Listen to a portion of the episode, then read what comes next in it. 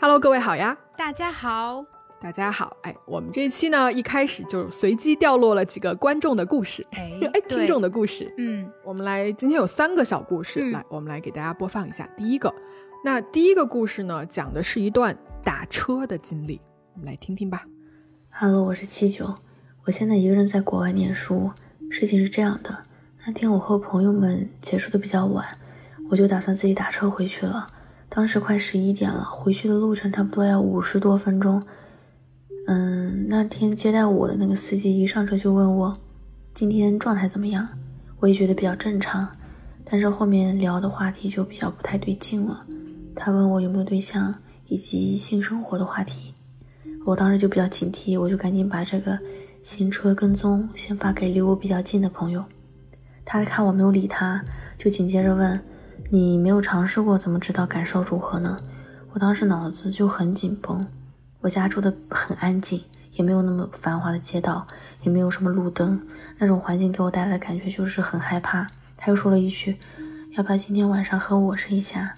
我当时很清楚反抗的代价是什么。所以我不敢直接让他停车，或者说一些比较偏激的话。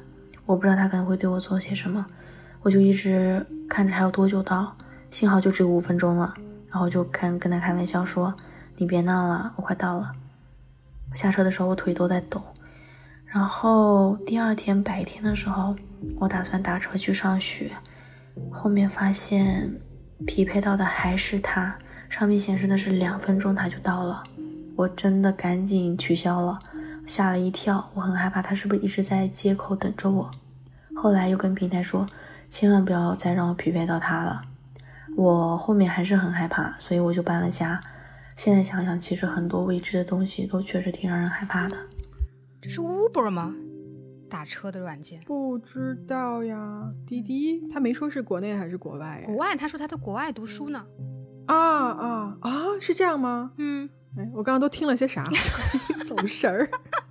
不是，对不起，对不起，那个啥，我刚刚听，我就听到那个那个司机开始说什么性生活，然后我就眉头一皱，你知道吗？我就对会想说过分了，你知道吗？然后什么，你要不要跟我试一试？我觉得，唉，我可能我想不出来我会怎么办。哎，我我其实我当时我应该，我也会像他一样，我先闭嘴，我先不就是先跟他不要再聊下去，一句话也不说。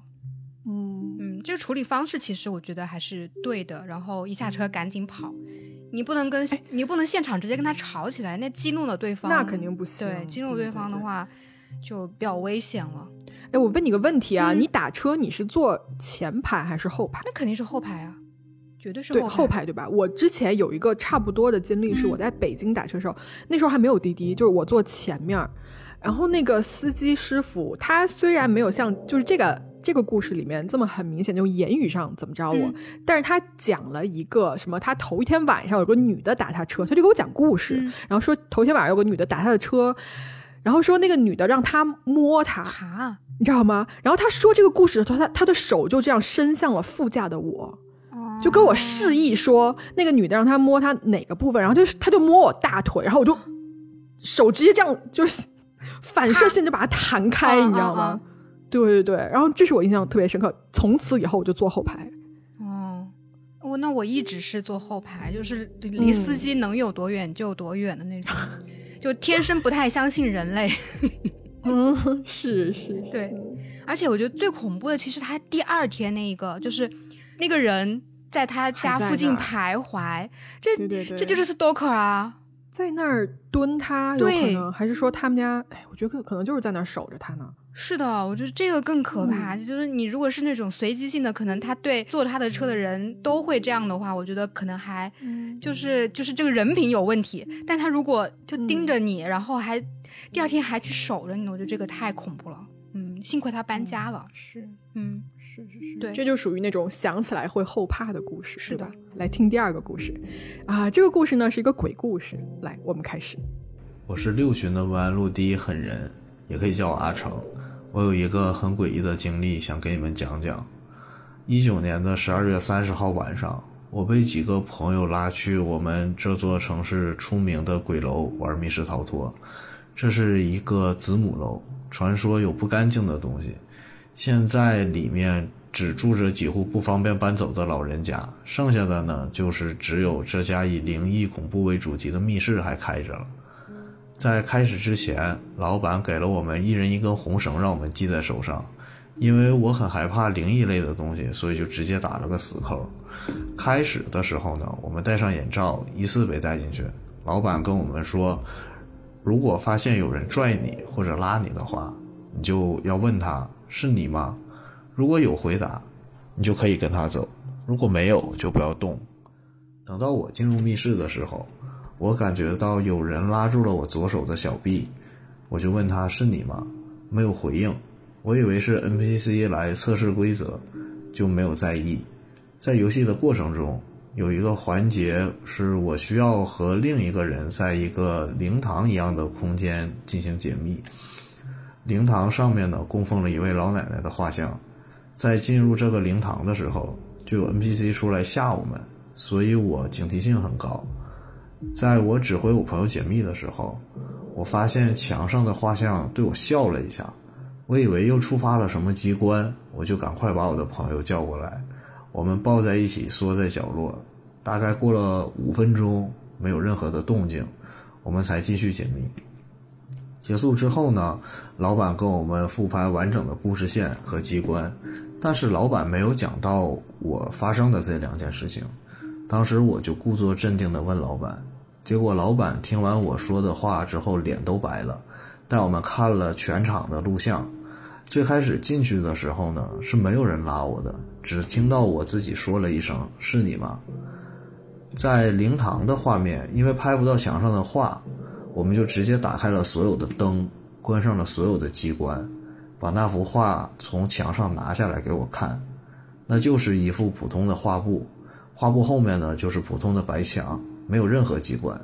重新回到大厅的时候呢，我发现我手上被我打了死结的红绳开了，就挂在我手表的表带上。经过这件事之后呢，我就再也没有玩过任何的密室逃脱。就是那个场景很好笑，吓到躲在那个角落里瑟瑟发抖。我们俩刚才听到这一段相视一笑，我就想说一堆人抱在一起缩在墙角，这个画面真的。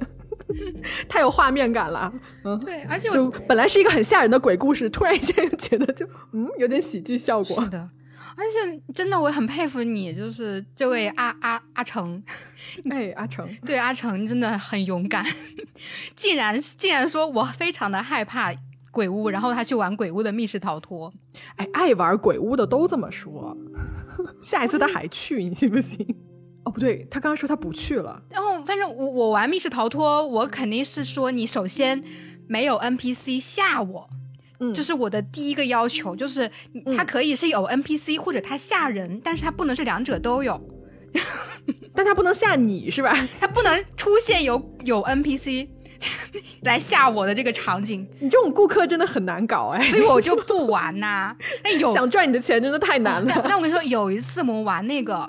幸亏那次机关出了问题，你知道吗？不然的话，我可能就活活着不能活着出来了。因为那个算是微恐，就是我们先会进入到一个那种黑色的全黑的房间里面，然后等他那个灯昏昏暗的打开了之后，我们会要去下一个那个地道，然后在下地道的那个之前呢，其实应该是有一个机关，就是那个东西会从啪掉下来一个尸体，然后那天机关坏了。是对，尸体卡在了，应该是一打开那个上面的盖子，然后会有一个尸体掉下来，但是当时只是打开了盖子，然后我们想，哎，为什么会把盖子打开？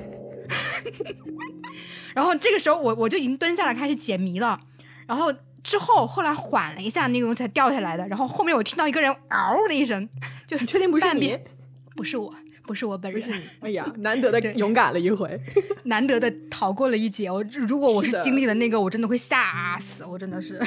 而且我觉得，这个就是这个这个老板，就是他们复盘的时候，有没有可能说，老板就是这个复盘式的那个密室逃脱的一部分啊？就是他就是还是要吓你一回，所以他会。其实老板才是这个故事里面最大的 NPC，对不对？哎，是的，哎。就是让他永远都忘不掉这个 这个密室。对，下次还来。嗯，来，我们来继续下一个故事，也就是今天的最后一个故事哈。Hello，黑猫侦探社的听众们，你们好，我给大家分享一个真实发生在我身上，现在想起来都很后怕的事。事情发生在二零一三年六月，我当时是从纽约回国，啊，然后我就在第一航站楼，嗯，留宿一晚，因为我算错了时差，少订了一天酒店。当时第一航站楼是国际航班都从这里出发，嗯，就有一个白人老美跟我说，这个航站楼十一点半晚上会关闭，然后要驱赶睡机场的人，他就说带我去机场附近的酒店。我当时还在 Culture Honeymoon，就觉得啊，他可能是个热心的好人，他就推着我的两个行李箱，我自己背着书包就跟他上了车。我还是稍微有一点警惕心的，我就坐在了后座上。但是上车以后，他就跟我说要收我两百多美金的路费，说因为是带我去酒店有点远。我就跟他说我没有现金，他说国际卡也可以取现金，然后就带我去 ATM 取钱。我当时已经关掉了美国的银行账户和电话卡，彻底回国，所以我身上只有国内的信用卡。我就操作给他看，确实不能提现，他就带我回了机场。分享这个经历给大家，就是告诉大家哪里都有坏人，不要跟陌生人走。嗯，对，不要上陌生人的车，你知道吗？还好这个小姐姐她遇到的是那种就是这种要钱的黑车。我其实开始蛮担心的，说这个人会不会另有所图？我觉得好在这个故事里面，他只是图钱。对，因为你上了他的车，他可以把车开到任何地方，对吧？可以给你卖了。对，嗯，或者是威胁你，然后你让他拿着你的行李箱，然后你就跟他走。我真的觉得哦，就是，哎，有时候还是要防备心要重一点，对，不要。不要上陌生人的车，嗯，而且我跟你说，我经历过一个非常危险的上过陌生人车的故事，我觉得我可以哪一天单开一集来讲这个故事。嗯，我现在回想起来也是非常后怕。对，你我想起来，你跟我说过，哦，那真的是说过吗？对，说过是那个要把你卖去那个什么的是吗？嗯嗯，是 差不多吧，差不多吧。啊，我们可以下一集或者哪一集我单独来讲这个故事。对，就是你知道吗？这种机场、火车站的这种故事。特别是那种搭讪的故事，都会蛮让人后怕的，因为你经常会听到那种，比如说，特别是在中国的话，是那种火车站嘛，就是经常会出现拐卖的这种呃新闻啊之类的，就后怕。嗯，我觉得能能到我们黑猫把这些故事讲出来的人，基本上都是这种事情的幸存者，对对吧？至少是这样子。嗯嗯嗯，所以也是给大家一个警醒，对吧？一定不要轻信陌生人，不要上陌生人的车。嗯。好，行，我们今天呢这三个故事就给大家播放到这里哈。然后刚才意识到最开始啊，忘记提醒各位了，你不想听可以跳过。你现在提醒你听完了，有什么用？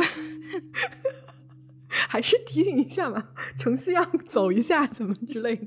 你可以把这句话剪到最开始。不了吧？嗯，好吧，那我们就开始今天的这故事。好，好，好，我们来开始今天正式的案子哈。嗯，啊，我们今天讲的这个案子呢，我可以形容它为某某某疯狂的一生。嗯，对，就听的过程，大家可能会有，就是比如说血压上升，然后就气到想打人的这种，就是这种是属于正常的现象，对。真的，我真的是拳头都硬了。是，这是一个非常非常扭曲，然后最后还出现一个惊人反转的故事。就如果大家要听的话，今天这个故事我真的非常非常建议各位不要睡着。我知道很多人喜欢听着黑猫睡觉，但是不要睡着，一定要听到最后，听到我告诉你事情的真相是什么。嗯嗯，就这个主人公啊，我们今天说的这个主人公，他是一个连环杀手。然后呢，围绕着他啊，在他生活中出现的这些人。他们的生活啊，全部都发生了不可逆转的改变。这个故事最后的真相是在几十年的时间长河里面，最后才被世人所得知的。好，废话不多说，我们来开始今天的故事。大家好，我是咪仔，我是草莓，这里是黑猫侦探社，一个讲述真实罪案的播客。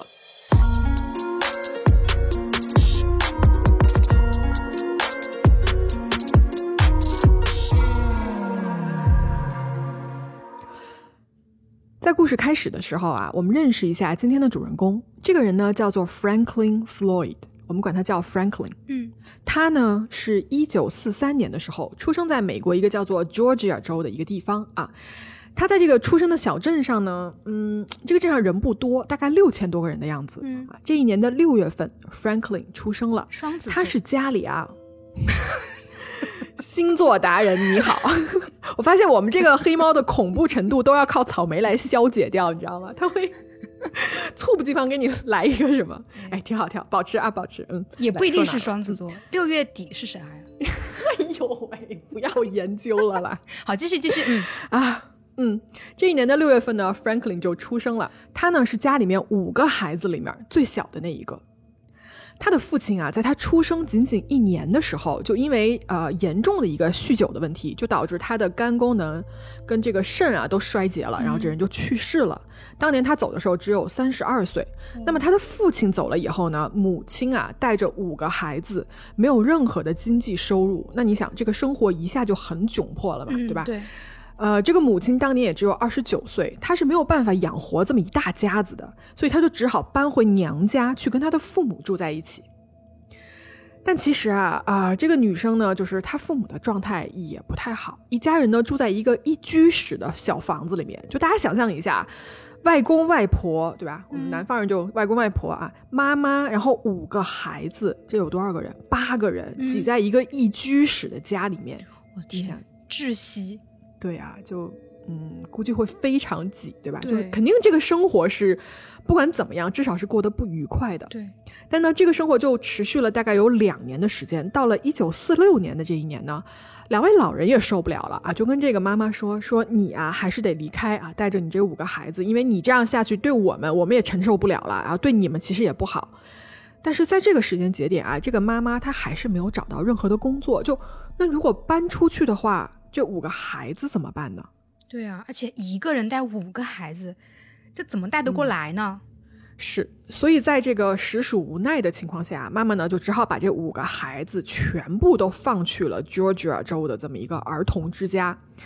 当妈的呢，其实并不想这么做，但是啊，当地的这个儿童保护协会其实是介入了这件事情的。他们当时就介入以后就说：“你呀，你这个情况。”必须把这些孩子送过去，送到那个儿童之家，就是你不同意也不行，这是你唯一的选择。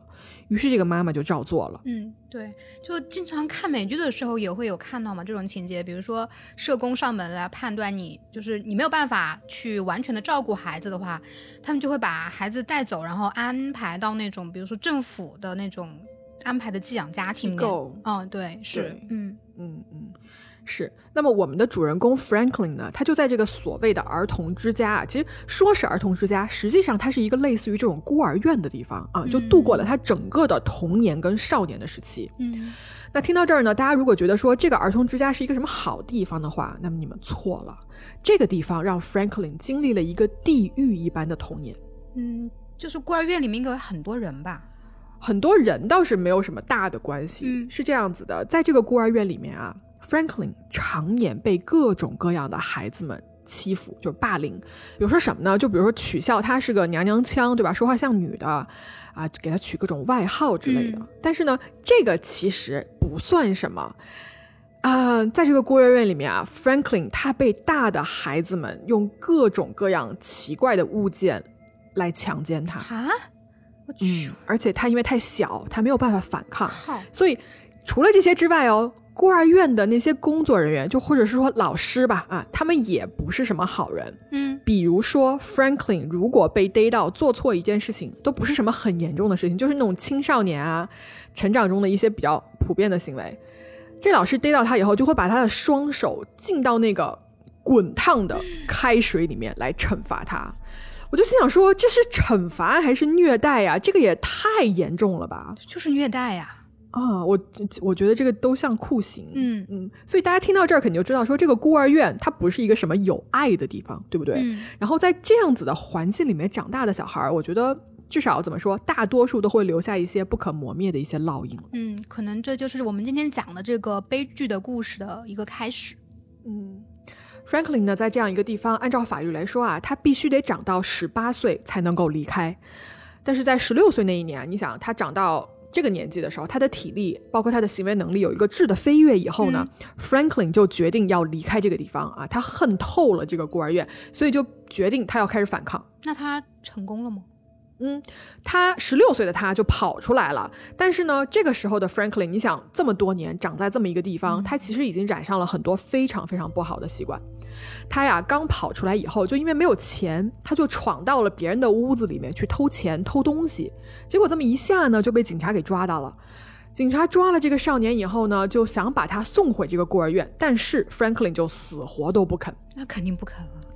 我觉得没有人会愿意回到那个地方。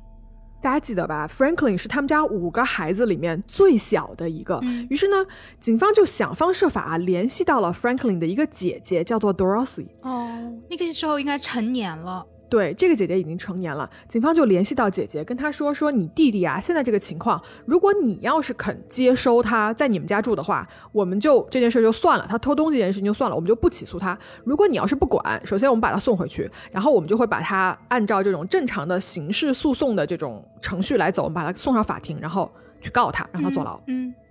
所以在这种情况下呢，姐姐就答应了啊。但是这个时候呢，姐姐跟她丈夫一家人啊，就住在这个 North Carolina 这个州。啊，于是呢，收留了这个十六岁少年的姐姐啊，啊，这一家人首先是住在一起，但是这个同住的日子呢，并没有维持多久。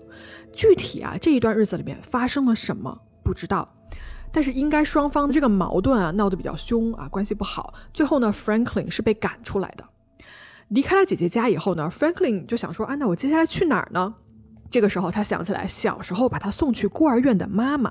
于是呢，Franklin 他就辗转来到了他妈妈所住的另外一个州啊，去找他。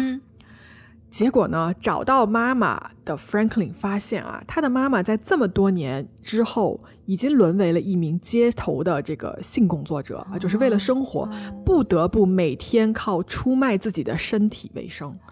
那。这个发现对 Franklin 来说其实是一个巨大的打击。他因为如此啊，他就拒绝跟他妈妈住在一起，然后呢，决定说我要再次离开，去寻找自己的下一个归宿。那他还能去哪儿呢？是，我也想问这个问题。但是他其实给自己找到了一个答案，就是参军。哦，嗯，但是参军这件事情呢是有年龄限制的，至少你要年满十八岁才可以入伍。但是这个时候的 Franklin 只有十六岁，不到十七岁。那他想参军怎么办呢？他就伪造了一份自己的这个出生的文件，然后在年龄上撒了谎，于是就这样子被征召入了伍。不过啊，在入伍之后，他的谎言没有多久就又一次被揭穿了啊！就他那个伪造的身份文件啊，被人发现了，所以部队呢就因为这个原因就把他开了。呃，你要说他在军中待了多长时间，可能也就六个月而已。那从军队出来被军队开除的他。这个时候，Franklin 再也没有地方可去了，于是他就开始了他四处流浪的生涯。嗯，就听到这，其实他真的蛮可怜的，而且他，而且他是被迫变得无家可归的。嗯，其实他可以跟他妈妈待在一起，但他也不要嘛，对吧？嗯，也是一个选择吧。是，嗯，所以我们听到这儿呢，其实大家听到这儿可能会觉得说，哎，Franklin 是一个很可怜的人，对吧？啊，被学校啊、家庭啊、社会啊等等的一系列所抛弃，在他身上发生了很多就是不幸的事情。但是，我们接下来要说的就是这个十六岁的少年从这个时间开始犯下的种种罪行了。我经常说啊，虽然有极少数的人他是这种天生的罪犯，但是呢。大多数的罪犯啊，你们看他之后的样子，再去追根溯源的话，你能找到在这个人的成长过程中间啊，其实是可以看到一些蛛丝马迹的，对吧？所以，我们今天这个 Franklin 很可能就是因为他童年的这些经历，造就了他之后做的那些事情。好，我们接着往下说啊，就这个十六岁的 Franklin 呢，从部队出来了以后，他不就开始流浪吗？嗯。但是呢，跟一般的街头的流浪汉不一样的是，那些人就是要点饭，对吧？要点钱。但 Franklin 显而易见的要比这些人要危险的多。嗯，在一九六零年的二月份，他呀当年闯入了加州的一家就是连锁的一个商店，然后他想干什么呢？他要偷一把枪。嚯，说是偷啊，其实这个性质跟抢劫没有什么两样，你知道吗？店家就迅速就报了警，然后警方赶来了之后呢，Franklin 就拿着店里这把枪就跟警方对峙哦，就他拒不投降。嗯。然后这双方就开始了一场枪战，在这个枪战过程中间啊，警方就对警方就打中了 Franklin 的腹部，然后受伤了嘛，他就倒地不起。这个时候呢，他他就被送到医院的这个急诊室接受一个急诊的手术。就经历了这一切活下来的 Franklin，当时因为他还是个未成年人嘛，当时也就十七岁，没有满十八岁。对对对，十七岁左右，他就被警方呢，因为这件事情送去了少管所。当时是说要大概关一年左右的样子，因为可能未成年人判的不是那么重嘛。嗯嗯。那么接下来的一年啊，Franklin 就在少管所里面度过的。大家可以想象啊，在这个少管所里面，你想你的同学也估计不是因为什么好的原因才进来的嘛，对吧？嗯。所以他交的也不是那么很好的一些朋友，估计他这个日常生活里面啊，没有什么好的榜样可供他学习。两年后啊，在一九六二年的时候呢，他这个时候就恢复了自由身啊，Franklin 他就回到了 Georgia 这个州，在当地的机场呢找了一份工作，看起来呢像是要踏实啊，要稳定下来了。哎，不是，他并没有。在这一年啊，他在一个保龄球馆绑架了一个刚刚四岁的小女孩哦，然后他把这个小女孩带去了旁边的小树林里面，对这个女孩进行了性侵。是我们可以看出来啊。就这个时候，Franklin 就已经是一个，就感觉什么？你想，少管所啊、监狱、违法什么这些东西啊，对他来说都没有什么威慑力了。就这个人，他只要恢复了自由身，他就是要想犯罪。嗯。不管怎么样吧，就这件事情发生了以后呢，四岁的小女孩啊，她的父母就报警了，然后警方呢很快就找到了 Franklin，然后就把他逮捕了。嗯，这一次啊，Franklin 因为绑架跟猥亵儿童罪被判了大概最多二十年的刑期，并且就直接把他送去了这个 Georgia 州的州立监狱去服刑。如果啊，Franklin 就在这个地方服刑二十年的话呢，那我们今天的故事呢就不会有那么多然后了。嗯，他提前出来了吗？嗯。是在入狱刚刚一年以后啊，凭借着一次外出就医的机会，Franklin 越狱了，他跑了，跑了，嗯，而且啊，他跑出来以后也不说隐姓埋名，对吧？你低调一点，你藏好了。他不是，他刚跑出来以后，他就去抢银行啊！我去，他他真的是什么坏事都干了一遍呢？嗯嗯，是他只要自由，他就去干坏事儿啊。他呢找到了一家银行，他就跑进去去抢，然后当时是抢了大概六千美金的现金这个样子。接到报警的警察啊赶过来的时候，就又把他抓住了，就又就感觉他又要犯罪，但是他又又不是很成功，他经常被逮到，对对对。然后抓住他以后呢，就把他又一次投进了监狱。数罪并罚呀，抢劫罪对吧？加上之前那些绑架跟猥亵儿童罪，法官呢就把他送去了俄亥俄州的另外一个监狱。这个监狱里面呢，就待了很久以后，他又被转到了宾夕法尼亚州的一个监狱。种种种啊，这边我就不赘述了。总之呢，这一次没有再让他跑出来。接下的十年里面，Franklin 都是在监狱里面度过的。大家可以想象一下，监狱对吧？它不是什么好地方。在我搜索这十年间发生了什么的时候啊，就我看到的一些信息是说，Franklin 曾经，呃，在这个监狱里面曾经尝试爬上这个监狱的屋顶，他要干什么呢？他要自杀。为什么要自杀呢？因为他在这个监狱里面天天被人打、被人强奸，就导致他本来可能精神就已经不正常了，结果这个精神就越来越严重啊，并发了这个严重的抑郁症，所以他想要自杀。嗯，就是这种类似于性侵儿童的这种罪犯，一般在监狱里面好像都会会蛮惨的。嗯嗯，可是呃，Franklin 这一次自杀的企图没有成功啊，他被救下来了。就这样，监狱里的十年一眨眼就过去了。一九七二年，他被放了出来。不过放出来以后呢，并没有啊，就马上让他回归社会。一九七二年到一九七三年的这一年期间，Franklin 在所谓一个叫做 Halfway House 的地方待着。这个 Halfway House 是一个什么地方呢？它是给一些刚出狱的、有这个犯罪背景或者是什么有吸毒倾向的人啊，给他们用来缓冲的一个地方。就在这个地方，你们可以学习各种各样的技能，来帮助他们将来可以重新进入社会。但我记得一九七几年，好像正好是美国那个什么经济危机的时候，估计回归也不是那么容易吧，也不好找工作呀。嗯，那他在这个机构有学什么技能啊之类的吗？哎呀，技能学没学会不知道啊，但是他是真的没有打算融入这个社会。是这样子的，在一九七三年的一月二十七号，在离开了这个 Halfway House，就刚刚一个礼拜的时间里面，Franklin。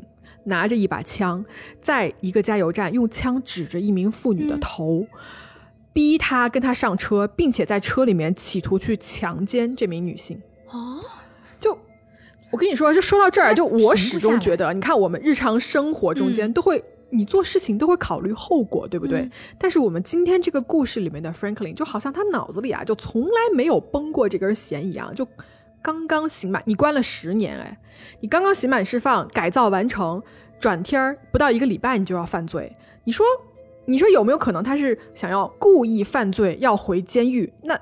他又不像，对吧？他在监狱他又活不下去，他要自杀。那你说他想好好生活吧？他用枪指着别人的头要强奸别人，就是这个后果有多严重？他又不是没有领教过，所以你说他到底在想一些什么呢？这个时候，他其实就是不想好好过日子吧，有一点破罐子破摔的感觉。嗯，我其实不太理解为什么会有这样一个做法出现啊。总之呢，在这一次啊加油站的这个试图的犯罪里面，因为这个受害人啊，这位女士她激烈的反抗，所以她最终是逃跑了的。嗯，就很幸运啊，跑出来的她呢就立刻报了警，赶来的警察再一次把 Franklin 抓住了啊，把这个刚刚出狱回归社会的 Franklin 又一次抓到了监狱里面，那就是又要继续坐牢。嗯。不过这一次呢，在起诉的过程中间啊，Franklin 他依靠着一个他之前在监狱里面认识的一个朋友，就是他联系了这个朋友，说你能不能帮我交一下这个保释金？然后这个朋友真的出手帮了他，所以交了保释金的这个 Franklin 啊就被释放了，他就没有被羁押在看守所里面了。嗯。不过，这个来之不易的拿金钱买过来的自由呢，他还是没有好好的珍惜。在一九七三年的六月十一号这一天啊，是事先定好了的，就是他自己这个案子的听证会，法庭的一个听证会，他又没有出现啊，就这个人又不见了。因为你不出现，法庭就只好再次逮捕你，所以他们就因为这件事情又发布了对 Franklin 的一个通缉令。嗯，所以事到现在吧，你不能说。Franklin 这个人一手好牌打得稀烂，对吧？他手里确实不是什么好牌，从出生开始。对，但是呢，我觉得他在任何一个可以好转起来的机会面前，他都选择了最坏的那一条路。是的，嗯。那么这个时候呢，Franklin 他就变成了一个通缉犯，然后他就开始了自己逃亡的生涯。那么逃亡的第一件事情要做什么呢？就是隐姓埋名。Franklin 呢，化名为 Brandon Williams，他就逃到了另外的一个州。在这个逃亡的生涯里面啊，他遇到了一个女人，这个女人是一名性工作者，她叫做 Sandy Chipman。这俩人认识以后呢，一来二去呢，俩人就在一起了，并且呢，在刚认识不到一个月的时候，两个人就闪婚了。两人结婚以后呢，他们俩就在 Dallas 这个地方就安顿了下来。这一年是一九七四年，也就是 Franklin 被通缉后的第一年。这个 Sandy 啊，他在跟 Franklin 结婚的时候呢，其实是带着他四个孩子的。这四个孩子呢，是他跟两个不同的男人生的。不过呢，看起来 Franklin 好像并不介意这件事情啊，所以两个人呢就生活在了一起，带这四个孩子。呃，这四个孩子要说的话是老大、老二、老三都是女儿，然后最小的一个是儿子。嗯。而且你知道吗？这个妻子啊，Sandy，她跟 Franklin 结婚的一大原因呢，是因为她觉得 Franklin 对孩子们挺好的，然后她也想找一个人安定下来，想把这个生活啊，就真真正正的回到一个正轨上面来。嗯。但是呢，后面所发生的所有事情，让 Sandy 的这个愿想成为了一个遥不可及的梦。嗯。在一九七五年啊，也就是这两个人结婚的第二年的时候，Sandy 有一天，他因为买东西的时候呢，用一个假支票，所以他就被店员报了警，就被捕了。当时呢，警察是判他拘留三十天。Sandy 就觉得说，哎呀，那好，我确实呢是对吧，拿了一个假支票，然后被抓住了，三十天呢，就我就认栽呗，蹲我就蹲嘛，至少我家里还有我的一个老公嘛，就 Franklin，我这四个孩子也有人的照顾，就一切啊还不至于说太过糟糕。结果呢？三十天结束之后，从拘留所里面出来的 Sandy 回到家，这个时候啊，希望见到丈夫和孩子的她，发现说，她的这个房子全部都被搬空了啊！一家子都被带走了吗？嗯，Franklin 带着 Sandy 的四个孩子，这三个女孩一个男孩，人间蒸发了，消失了。这个时候啊，Sandy 人都傻了，因为你想说。Franklin 毕竟不是这些孩子们的亲生父亲，对不对？那这几个孩子究竟去了哪里？安不安全？Sandy 他心里一点谱都没有。他在四处寻找，然后找不到任何消息的情况下，他就报了警，希望警察可以帮忙找一找孩子们的下落。结果警察怎么说啊？警察说：“哎，你们不是结婚了吗？那按照法律关系来看，你的丈夫就是你孩子们的继父啊啊，这是合法的一个监护关系啊，所以他带走孩子们，这是可以被允许的，不是吗？你说你丈夫绑架了这四个孩子，那不行，那我们不能按这个绑架罪来立案的，这没有法律依据，所以警察根本就不管三弟这回事儿。嗯，不对吧？这个警察说的没有道理啊。”我这要停一下。其实事后我们看这个案子的时候，有很多人评论说，这里警察的说法其实是立不住脚的。因为按照当地的这个法律啊，即使 Sandy 跟 Franklin 结了婚，他这他带的这些孩子们啊，也并没有跟这个 Franklin 办过合法收养的这么一个程序。所以说，其实如果你要这么算的话，Franklin 他其实在法律上是没有任何权利带走 Sandy 的这四个孩子的。所以在这个地方，警察的处理其实是错误的。可是不管怎么样啊，警察呢他不管的情况下，对吧？这个可怜的 Sandy 呢就只好自己去找孩子。可是这茫茫人海，你想 Franklin 跟这四个孩子又去了哪里呢？在接下来的几十年里面啊，Sandy 从来都没有停下来过，就是寻找这几个孩子下落的一个努力。几十年哦，我们说的跨度是从一九七五年到二零一九年，就是四十多年间，Sandy 一直都苦苦的寻找他的孩子们，都没有找到吗？他找到了，其实最后啊，就是二女儿 Alison 跟三女儿 Amy 是被成功找到了的。嗯，他们是在哪里找到的呢？是。被送到了一个当地啊，由一个教堂经营的一个所谓社会的救助团体。这两个小女孩是在那儿长大的啊？那是那个 Franklin 送过去的吗？还是说他们是逃出来的？嗯，就是大家也在问嘛，就是说这两个女孩是怎么去到那儿的？其实不知道，不知道是不是 Franklin 送过去，还是说他们流落街头，被社会这样子呃收养掉了？呃，这中间的这个故事啊，一直没有人说起过。但是你想，就这两个女孩，二女儿跟三女儿被找到了，对吧？那还有老大跟老四找不到呀。呃，剩下这两个小孩是这样子的，在二零一九年，也就是距离消失了四十五年之后，最小的这个四儿子 Philip 才被找到，并且啊，在二零二零年的时候是通过这个 DNA 确认了的，就是他确实是当年失踪的 Sandy 的四儿子。他身上发生了什么事情呢？就是原来啊，在失踪以后呢。他不知道经历了一个怎么样的一个辗转，他最后是被一家私人收养机构接走了的，然后最后是在北卡州的一个呃被一个家庭领养了，然后在那个家庭里面长大的。嗯，所以至此呢，四个孩子里面找到了三个，对吧？这个过程无比的漫长，但是一直到最后，这个大女儿叫做 Susan 的一个大女儿都没有消息。没有人知道他去了哪里，然后就有人推测说啊，说这个 Susan 是不是在被绑架的过程中死了啊？或者是说，要不就是因为找他实在是太难了，几乎看起来就没有任何的线索。这个大女儿 Susan 的下落啊，我们到这里先留一个问号。我们先回到之前的那个故事里面。好，我们说回 Franklin，在一九七五年绑架了这四个小孩，然后失踪了以后呢，接下来的这一段时间里面，他消失了很久。有多长时间呢？十年间，大概都没有人再听到过他的消息。发生了什么事情？原来啊，Franklin 经过第一次改名换姓，对吧？他之前是改成叫 Brandon，后来他又一次在这个十年间，他又一次改了自己的名字，他管自己叫做 Clarence。他呢，跑去了佛罗里达啊，重新开始他这个所谓新的人生。那么时间我们来到一九八九年，嗯，这个时候差不多四十五六岁的样子了吧？嗯。在这一年啊，Franklin 他再一次结婚了。他的第二任妻子呢，叫做 Tonya。Tonya 是一个怎么样的女人呢？她是一个夜店的脱衣舞女郎。她在跟 Franklin 结婚的时候啊，也带着一个自己的孩子，名字叫做 Michael。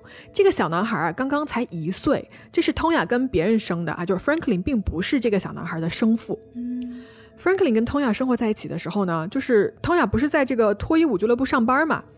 呃，他就是有一些同为舞娘的这些好朋友吧，这些好朋友啊，平日里看到说 Franklin 对 Tonya 的这个控制欲和管控啊是非常非常严厉的，就几乎到了一种变态的地步。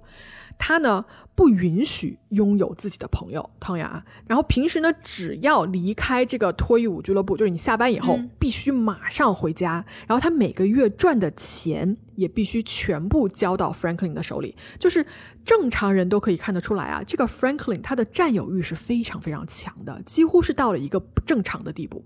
平日里呢，Tonya 也会跟自己的同事说啊，说，哎，你看我这个生活，对吧？我真的无法喘息。就是他其实也自己非常想离开。这个时候有一个叫做 Karen 的一个朋友啊，就是也是也是一个女舞者，她就跟 Tonya 说，说，那你就走吧，对吧？就你离开他，离开这种被控制的生活。结果呢，Karen 鼓励 Tonya 要离开的这件事情就被 Franklin 知道了。啊，这个男的呢，他就专程赶来俱乐部，面对面的警告这个朋友说：“你不要管我们家这点闲事儿啊！你要是敢插手，我就立刻杀了你跟你的孩子。”这是恐吓。嗯，然后 Franklin 还顺便还吹了一波牛逼，你知道吗？他就说我啊加入了一个什么类似于警察兄弟会的一个组织，这里面全是警察，就是我黑道白道上全都有人，而且我会利用这种关系哦，让你啊，让你 Karen 完全没有地方可以藏，所以我希望你好自为之，你不要去跟我的妻子通雅说这些让他离开之类的话。可是呢，这件事情虽然就这么过去了，但是哪怕这个女同事不劝通呀，想要离开的种子也早就在她心里面生根发芽了。那她决定跟这个 Franklin 离婚吗？没有，离婚肯定是不可能离婚的，她只能跑。所以在一九九零年啊四月的时候，通雅就终于决定说我要逃走了。她当时呢是跟一个呃她认识的一个男大学生就私奔了，并且呢私奔的时候带上了自己这个两岁的儿子 Michael。然而这次私奔啊，并没有成功，或者怎么说呢，就得来了一个，所谓是最坏的一个结局。是这样的，一个月之后的某一天啊，汤雅被人发现在一条高速公路旁边躺着，他全身抽搐，然后身受重伤，旁边散落着啊，就是那种刚在便利店里面拿买的一些什么吃的呀什么的，就是塑料袋那种东西撒了一地。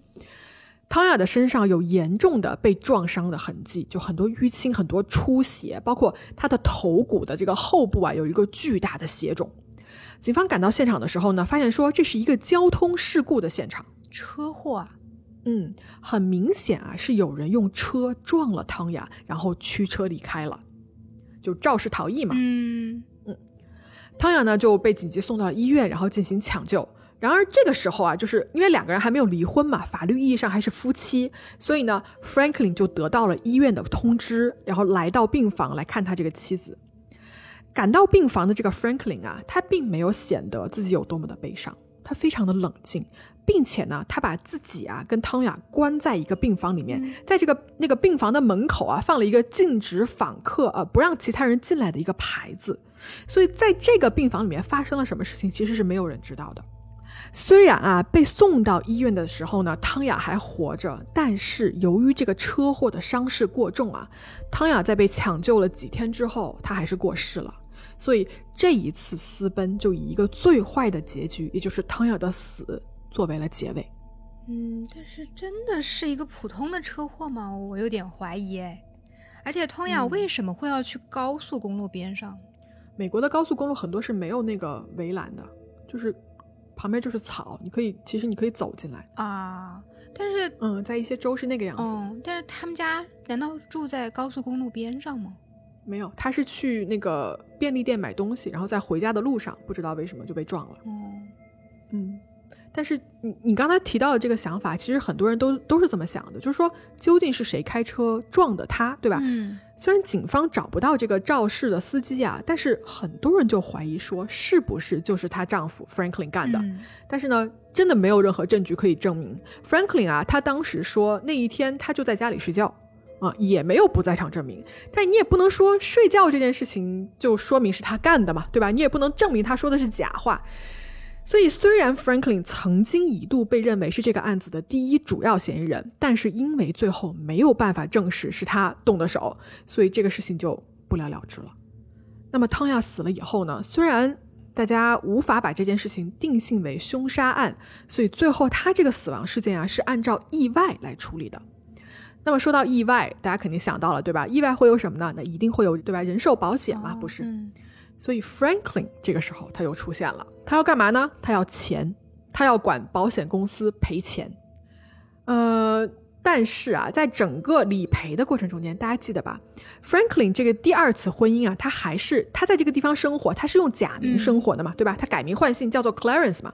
所以在申请这个人寿保险赔付的时候呢，Franklin 就给出了他自己的真实的那个社保的号码。就 Franklin 本人的这个社保的号码，想用这个号码来领钱，但是保险公司一拿到这个号码就想说，哎，这不是一个通缉犯吗？然后保险公司就立刻报了警。是，我想藏了这么多年，他就这么暴露了真实身份吗？而且就是你前面说那个。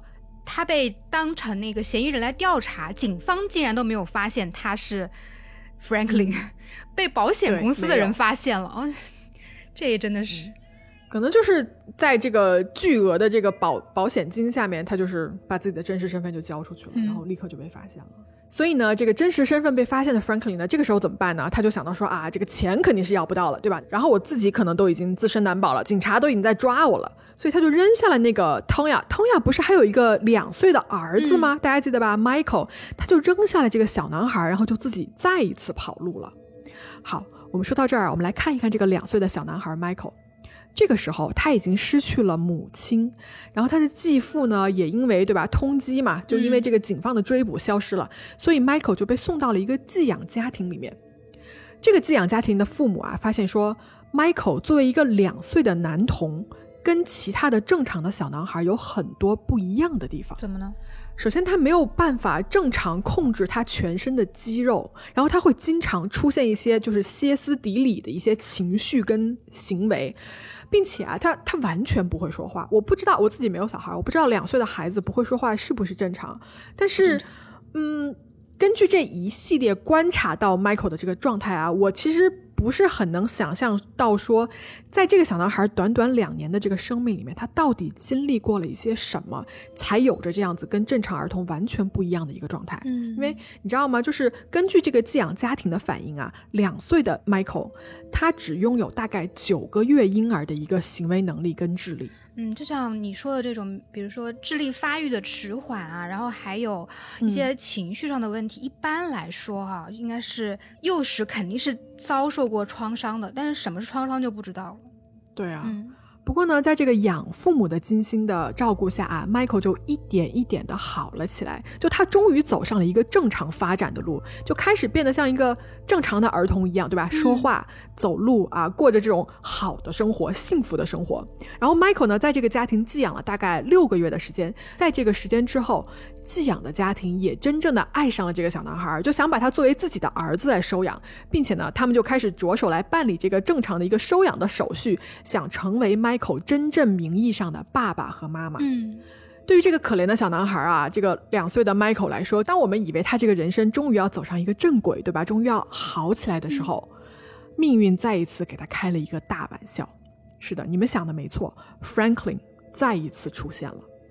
Franklin 出现想要干什么呢？他想要争取 Michael 的监护权，理由就是这是我前妻汤雅的儿子，那么理应我是他的法定监护人。DNA 的结果表明呢，首先 Franklin 不是 Michael 的生父，而且啊，鉴于 Franklin 的这种种种的犯罪记录，法庭就觉得说说你根本就不具备可以收养并且养育好这个小男孩的能力，所以 Franklin 的这个监护权的要求啊就被法庭拒绝了。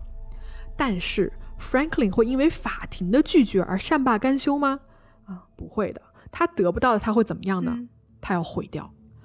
在一九九四年的九月十二号，这一年啊，Michael 已经应该是六岁了哈，他已经在一所小学读小学一年级了。突然有一天，当 Michael 坐在教室里好好的上着课的时候，Franklin 出现在了学校。他呢，先是找到了校长办公室，用枪啊指着校长的头，让校长呢把他带去了 Michael 的这个教室。随后呢，连带着 Michael 一起，Franklin 就把这个校长和 Michael 两个人都赶上了他的那一辆皮卡车。校长都带走了，嗯。Franklin 呢，就开车来到了一片树林里面。在这片树林啊，他先是让校长先下了车，然后呢，把校长绑在了一棵树上。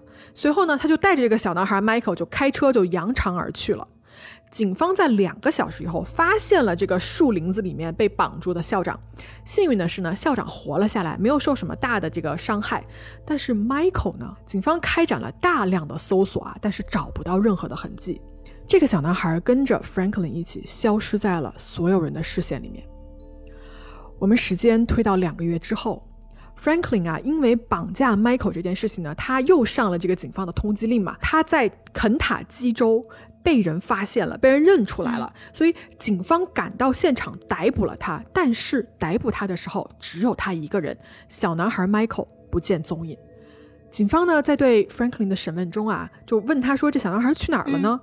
Michael 拒绝回答任何关于这个小男孩下落的问题啊，逼急了哟，他就说：“他说啊，Michael 跟我那个一个国外的朋友在一起呢啊，然后这个国外的朋友现在也不在美国啊，你不要找了，根本就不在美国的境内。”这个回答你知道吗？大家听了以后就想说：“哎呀，你就编吧，对吧？”然后大家就说：“那你再给我们提供一些具体的线索嘛。”然后 Franklin 就闭嘴不说话了，就这么一个答案给大家。嗯其实啊，这个时候其实所有人都知道，说啊，已经凶多吉少了。这个小男孩肯定是不在人世了，什么国外呀之类的，这种很明显就是一个谎话嘛。嗯，是的。然后在这个时间段啊，Franklin 的姐姐曾经出现过，就跟警方说，说 Franklin 曾经跟他提到过，说在一家汽车旅馆的浴缸里面淹死了这个男孩。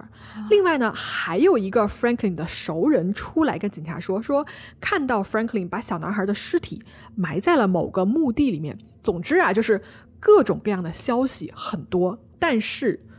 实际上，真正发生了什么，只有 Franklin 他自己知道，但是他死也不肯开这个口。好吧，就是你不开口也没有关系，因为这一次你还是跑不了。Franklin 因为绑架罪被判刑，这一年啊是一九九四年。然而呢，这个案子哦就是 Michael 的下落是什么时候才被人知道的呢？是在二十年后。也就是我们时间要往后推二十年，在二零一四年这一年的九月份，Franklin 才终于承认是自己杀害了六岁的小男孩 Michael。他说啊，在绑架的当天，他就把 Michael 给杀了，直接对他后脑勺连开了两枪，并且把他的尸体抛尸在了三十五号洲际公路的某一个就是很随便的地方。他二十年之后才说出一个抛尸的地点，那就是不想让警方找到吧？那肯定啊，嗯，尽管呢过去了二十多年，但是警方呢还是根据 Franklin 提供的那个地址啊，试图想去找那个小男孩的一些遗骨嘛。很可惜啊，他们沿路把所有地方都翻了一个遍，什么都没有找到。警方猜测说啊，有可能在当年啊，这个小男孩的尸体被路边的一些野生动物，什么野猪啊之类的就被吃掉了，所以目前就是一个找不到任何遗骨的一个状态。哎呀，故事说到这儿，貌似一切都应该结束了，对不对？你看，Franklin 犯下了绑架、强奸、抢劫、杀人等等等等的罪行，然后现在呢，也被关在了监狱里面。不，Franklin 身上的罪恶还远不止这些。大家记得吧？当时被判刑的 Franklin 是在一九九四年入的狱，那么在一九九五年的时候，这个事情还有新的发现，在那一年啊。Kansas 州的一个机械师，他在一个拍卖会上就拍得了一辆二手的卡车。然后他就是买下这辆车的时候呢，在检查车辆状况的时候，发现啊，这个车里面放着一个信封。这个信封打开以后，里面有九十七张照片。这照片是什么呢？这个照片上是一个被捆绑并且遭到毒打的一名女性的照片。这个照片被交到警方以后，被认出来，照片上是一个叫做 Sherry 的女人。这个 Sherry 在我们前面的故事里面没有出现过吧？嗯，那么这个 Sherry 是谁呢？她跟我们说的 Franklin 又有什么关系呢？来，我们往回倒一下带，大家记得 Franklin 的第二任妻子，就是那个因为奇怪的车祸去世的那位女士，也就是小男孩 Michael 的生母，对吧？汤雅是的，当年呢。汤雅在脱衣舞俱乐部上班的时候啊，她还有一个关系比较好的女同事，就是这个照片上的叫做 Sherry 的女人。他俩关系呢其实很不错啊，所以 Sherry 呢就是顺带也认识了汤雅的这个丈夫 Franklin。有一天啊，Franklin 闯到这个俱乐部里面，想要非礼 Sherry 啊，想要跟他发生关系，但是呢被拒绝了。于是呢，这个非常暴怒的这个 Franklin 就开始威胁 Sherry 啊，就威胁他的时候，就就是那些话嘛，对吧？我们刚刚之前也说过了。结果他这一威胁啊，Sherry 就惹怒了。然后这个姑娘啊，她不是什么好惹的哟。她出于报复，她直接检举举报了 Tonya。举报他什么呢？因为啊，汤雅跟 Franklin 啊一直用那种所谓的低收入去领一个政府的救济金，所以这个 Sherry 他举报的就是汤雅其实作为这个脱衣舞娘的收入啊，她每周的收入都有一千五百美金，那你肯定不是一个低收入了，对吧？但是在这种情况下，你还冒领这个政府的救济金，所以我就举报你。哦，结果这一下啊，举报了以后，Tonya 跟 Franklin 的财路就被断掉了，所以 Sherry 跟这两个人就算是彻底的闹掰了。然而呢，就在闹掰之后，有一天，Sherry 就突然失踪了，谁也找不到了。她当年还有一个刚生下、刚刚生下的女儿哦，就这么扔下孩子就消失了。直到一九九五年，Sherry 的尸体在一个洲际公路的旁边被发现，只剩下了一个遗骨，因为已经很多年过去了嘛。那凶手是？嗯，那就要说回来，我们刚才卡车里发现的那些照片了。拍卖的这个二手汽车上不是发现了这个信封以及 Sherry 本人被捆绑跟毒打的照片吗？警方介入调查以后，一查不要紧，发现说这个二手车的前任车主，哎，大家都不用猜对吧？就是 Franklin。调查人员啊，把这个被毒打的这个照片啊，跟 Sherry 平常的这个照片进行了一个证据的比对，包括跟他的这个遗骨也进行了一个比对，发现说照片中两个人穿的衣服是很相似的，就是他本人的衣服。另外呢，还把这个照片中间看到的伤痕啊，跟 Sherry 他那个遗骨的这个头骨的伤痕进行了一个比较，发现说是一致的。以及啊，这个照片中背景里面很多家具就是 Franklin 当时他们家的那些家具，那么很明显这些东西一。穿起来以后，把 Sherry 捆绑起来，并且把他毒打，最后把他杀害的人，那就是 Franklin。这个时候呢，啊，这个案子啊被警方发觉的时候，其实 Franklin 已经因为绑架跟杀害小男孩 Michael 已经入狱了。对。那罪加一等，对吧？谋杀 Sherry 的罪名又加到了 Franklin 的这个罪行上面。所以跟大家说一下，这个案子最后的判决，Franklin 是被判了死刑的。嗯。因为我们知道嘛，在美国判死刑其实是不怎么常见的，对吧？有的州是不支持死刑的，但是 Franklin 他是被判了死刑的，而且他至今还在这个死囚的名单上面等待执行。他还活着？对，他还活着，还活着呢？是还活着。那大家说说到这儿，这个案子是不是就该结束了？哎，最后我跟你说，最扭曲的部分来了。我觉得可能聪明的听众已经猜到了，大家记不记得，在 Franklin 的第一任妻子 Sandy。那个案子里面，他不是带着四个孩子吗？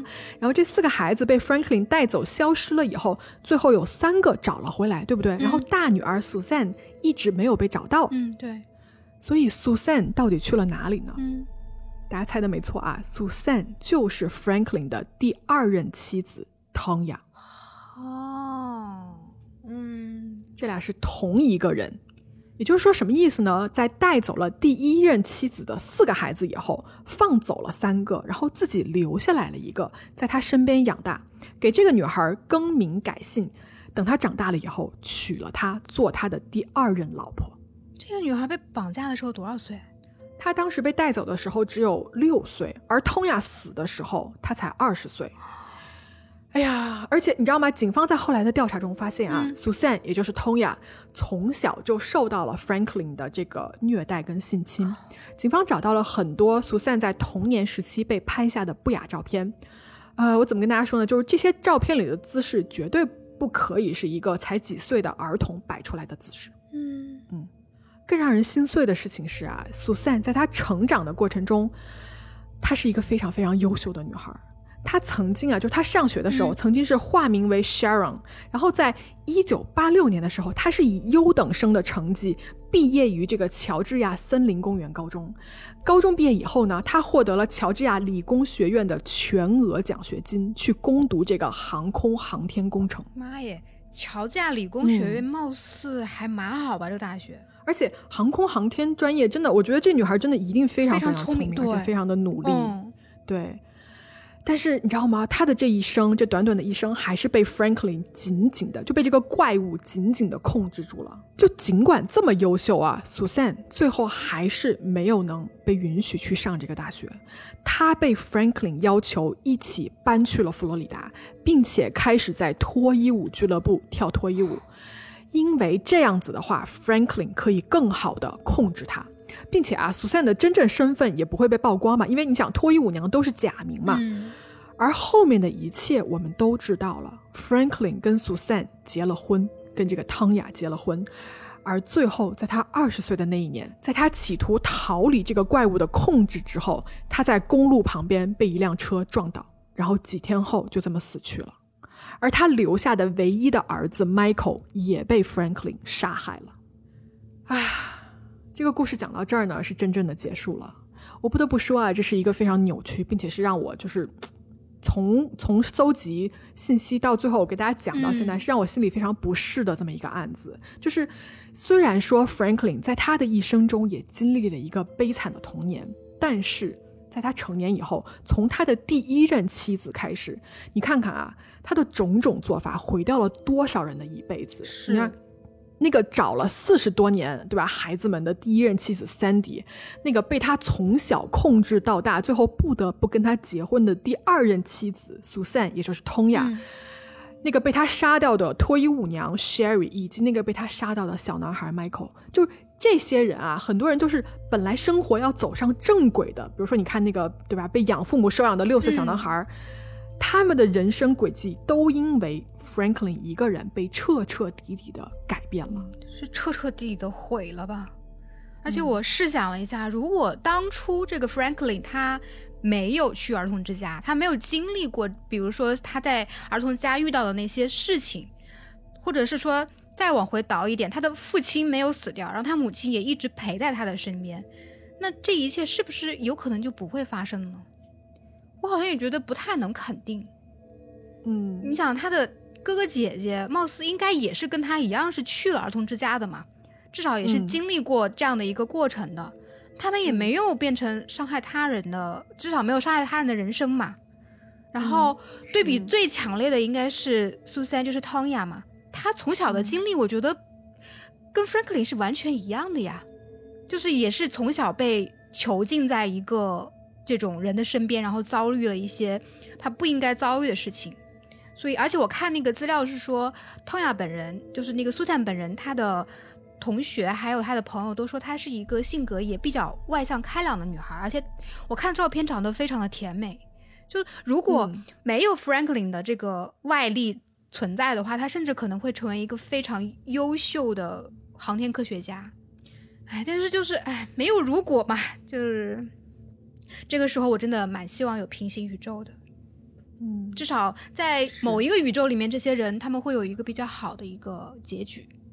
唉，说回来呢，Franklin 啊，他目前还在佛罗里达州的这个死囚的牢房里面待着啊。大家也知道，美国的这个死刑啊，执行一般是需要很长的时间的，所以到目前为止，我们讲故事到目前为止哦，Franklin 的这个处决的日期还是没有确定的，就而。他今年好像已经七十八岁了，还是多少岁了啊？年纪已经很老了。就很多人啊，就网网友留言嘛，就说啊，他可能最后都等不到这个死刑的执行，就可能会自然的老死在这个监狱里面了。嗯嗯，但我还是觉得挺好奇的，他为什么要做这一切？是，我不知道大家听完这个故事以后怎么想啊？你们欢迎大家在评论里面说一说你们的想法，或者是在群里面跟我们聊一聊，好吧？好，那我们今天的故事呢，就跟大家说到这里了。我们下周再见哦，下周见，拜拜，拜拜。